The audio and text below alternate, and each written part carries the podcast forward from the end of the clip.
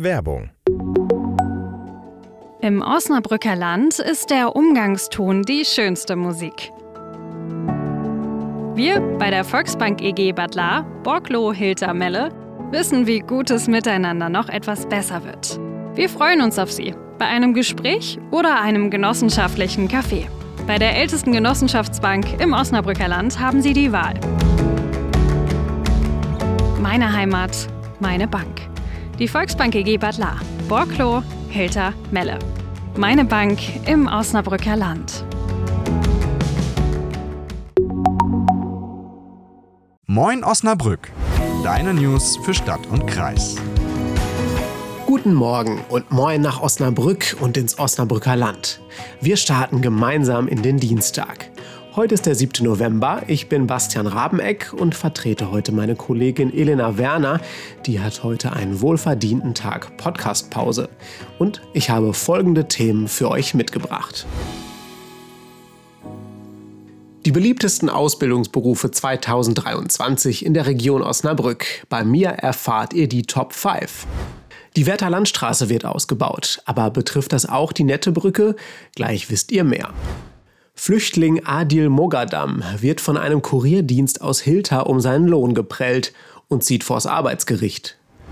Und die Finanzierung von Tagesbildungsstätten für Kinder mit Behinderung steht in Niedersachsen auf der Kippe. Wie kann es weitergehen? Beim Thema Ausbildung kann ich nicht allzu gut mitreden, vor allem wenn es ums Handwerk geht. Nach dem Abi habe ich mich damals für ein Studium und danach eben für ein Volontariat bei der Zeitung entschieden. 2023 haben jedoch mehr als 2000 junge Menschen in Stadt und Landkreis Osnabrück eine Ausbildung begonnen. Laut Goran Miladinovic von der Handwerkskammer Osnabrück, Emsland Grafschaft Bentheim, lagen bei den Jungen in der Region folgende Berufe an der Spitze. Auf Platz 5 Kraftfahrzeugmechatroniker, auf Platz 4 Elektroniker, Rang 3 Anlagenmechaniker für Sanitär, Heizungs- und Klimatechnik, auf der 2 Tischler und an der Spitze die Ausbildung zum Metallbauer. Bei den Mädchen findet sich in den Top 5 davon nur ein einziger Beruf wieder. Auf Platz 5 erstmal Zahntechnikerin. Auf Platz 4 Kauffrau für Büromanagement. Auf der 3 Augenoptikerin. Platz 2 die Tischlerin und auf Rang 1 die Friseurin. Wenn ihr auch auf der Suche nach einem Ausbildungsplatz oder einem Job seid, dann schaut doch gerne mal auf jobwelt.noz.de vorbei. Vielleicht können wir euch da auch weiterhelfen. Gehört die Werther Landstraße zu eurem täglichen Weg zur Arbeit? Mit 11.500 Fahrzeugen pro Tag ist sie nämlich eine wichtige Verkehrsachse für die Stadt Osnabrück. Seit Jahren schon steht der Ausbau weit, weit oben auf der Prio-Liste der Stadt Osnabrück. Und jetzt endlich tut sich auch was. Am Kreisverkehr zum Limberg wird bereits gearbeitet. Die Pläne für den weiteren Ausbau sind fertig. Mitte 2024 soll es definitiv losgehen. Zunächst mit dem Abriss der Brücke über die Nette. Doch wie viele Fahrspuren die neue Brücke am Ende bekommen soll, wird seit Jahren im Stadtrat debattiert. Die CDU-Fraktion sprach sich zuletzt für eine vierspurige Brücke aus, damit kein Nadelöhr entsteht.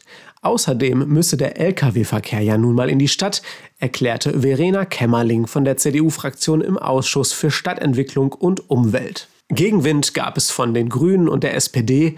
Eine breitere Brücke nütze nichts, wenn die Wertherlandstraße doch zweispurig bleibt. Stadtbaurat Frank Otte mahnte außerdem an, dass die Stadt ihr Klimaziel nur schaffen könne, wenn auch der Verkehr deutlich reduziert werde. Und das Ergebnis? Es bleibt alles beim Alten. Der Neubau bekommt zwei Fahrspuren für den Autoverkehr. Die Ausschussmehrheit aus SPD und Grünen setzte sich durch. Adil Mogadam arbeitete bereits in seiner Heimat Syrien als Kurierfahrer. Als er im Oktober 2022 einen Job beim Kurierdienst AND in Hilter bekam, war seine Freude daher besonders groß. Er konnte an vergangene Erfahrungen anknüpfen. Doch die Begeisterung währte leider nur kurz. Man habe ihm das Blaue vom Himmel versprochen und nichts davon eingehalten. Zwölf Stunden am Steuer ohne Pause seien keine Seltenheit gewesen. Von Beginn an sei sein Gehalt immer zu spät gekommen und im April 2023 habe ihm das Unternehmen dann gar kein Geld mehr ausgezahlt. Selbst Tankrechnungen habe er aus eigener Tasche zahlen müssen. Nach einigen Wochen habe seine Familie nicht mehr gewusst, wovon sie leben sollen. Doch das wollte Mogadam nicht auf sich sitzen lassen. Er zog mit Unterstützung einer ehrenamtlichen Flüchtlingshelferin vor das Arbeitsgericht Osnabrück und gewann. Verhandelt wurden dabei ausstehende Zahlungen in Höhe von 6.744,69 Euro. Bekommen hat Adil Mogadam bisher allerdings noch nichts davon. Und jegliche Kontaktaufnahme unserer Redaktion für ein Statement des Kurierdienstes AND ist bisher gescheitert. Zumindest eine gute Nachricht gibt es am Ende aber doch. Seit kurzem hat Mogadam einen Job bei einem anderen Kurierdienst, bei dem es hoffentlich besser läuft. Wir drücken die Daumen. Vielleicht habt ihr ja jemanden in eurem Umfeld, der eine sogenannte Tagesbildungsstätte in der Region Osnabrück besucht.